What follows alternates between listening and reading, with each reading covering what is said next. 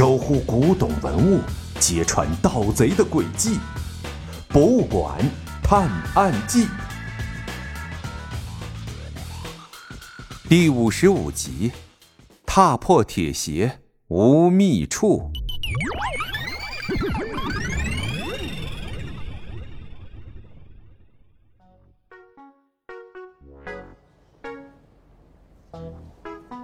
小盲道和小小贤顺着喊声看过去，一个中年女人快速跑到了一个十来岁的孩子跟前，一把把他拉到了一边。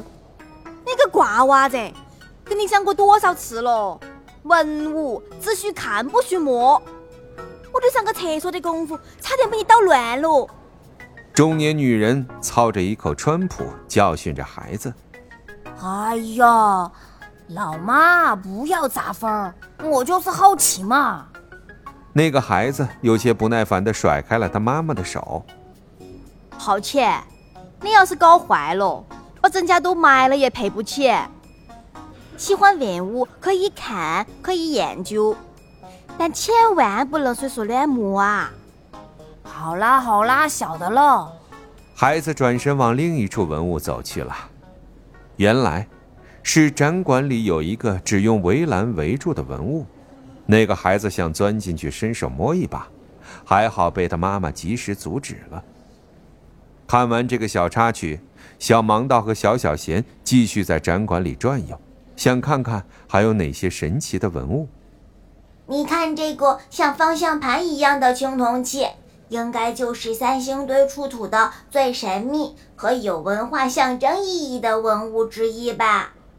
小小贤走到了一个放着圆盘形的青铜器展柜边，这个青铜器外面是一个大圆轮，中心是扁鼓状，像五角星均匀分布的五根青铜柱，把内外连在了一起。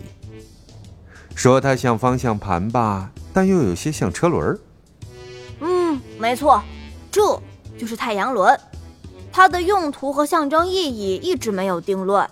其中一个主流说法是象征太阳，因为古代这里的人有太阳崇拜。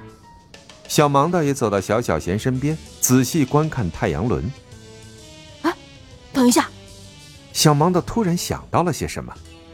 太阳，太阴，鬼市属阴，看来鬼市所在地一定是这附近一个极阴的地方。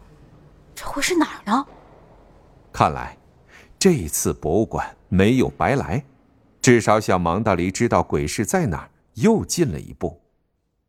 您看那边的大山，夏天深山老林里也会比较凉快，算不算是极阴的地方呢？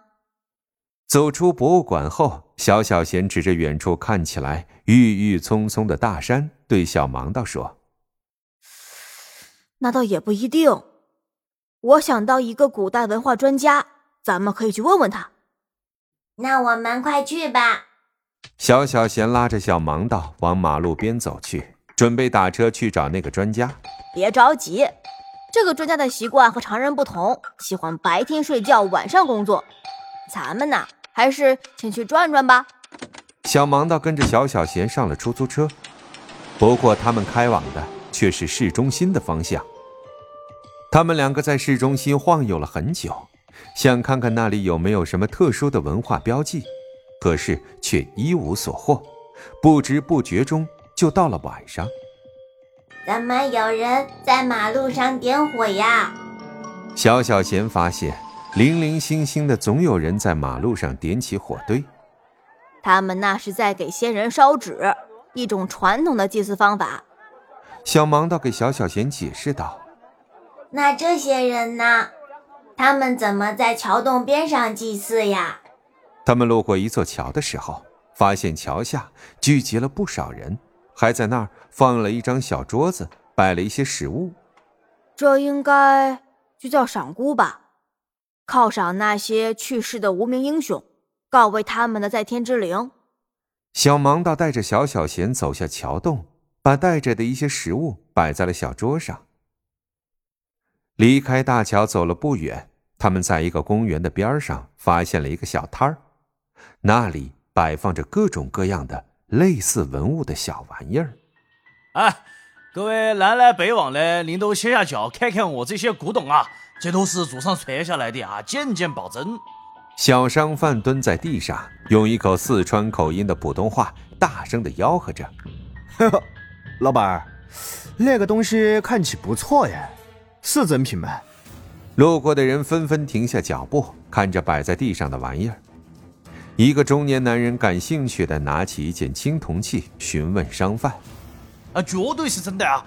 哦，我看你懂哈。跟您说实话啊，这个是我爷爷的爷爷当年挖井的时候挖出来的。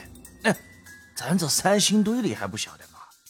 不定啊，就到哪儿就能挖到真宝贝了。”小商贩说起这宝贝来，显得是眉飞色舞。你不知道私自挖掘遗址是违法的吗？小盲道穿过稀松的人群，走到商贩跟前说：“哎呀，这宝贝被挖出来的时候还是清朝，没犯咱新中国的国法吧？”小商贩听小盲道似乎有拆台的意思，瞬间变得有些不开心了。那卖假文物可是欺诈，也是违法的。小盲道拿起地上的东西。一眼就看穿了那些假文物的真面目。哎，我说你哪儿来的小子啊？别挡着别人财路不懂吗？商贩面露凶光，周围也一下子围过来几个大汉，把周围看热闹的人都吓跑了。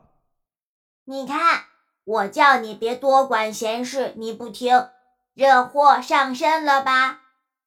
小小贤扫视了一眼周围的人。丝毫没有害怕，因为他已经悄悄的把麻醉针准备好了。用一眼就看假的东西骗人，袖手旁观也太不仗义。小盲道把手上的假文物放下，有些蔑视的盯着小商贩。哦，看样子不简单呐！你晓得文物啊？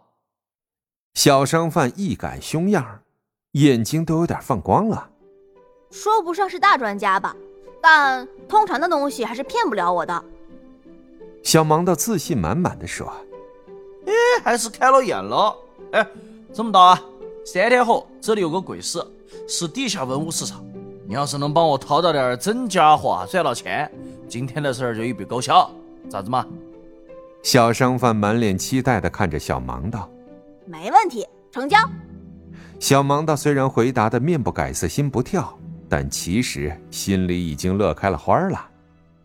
没想到找了很久都没线索的鬼市，居然因为一次见义勇为的打假而找到了，这真是好人有好报啊！小盲道已经开始期待在鬼市能长哪些见识了。可是，他能顺利的赢得和财神爷的赌注吗？you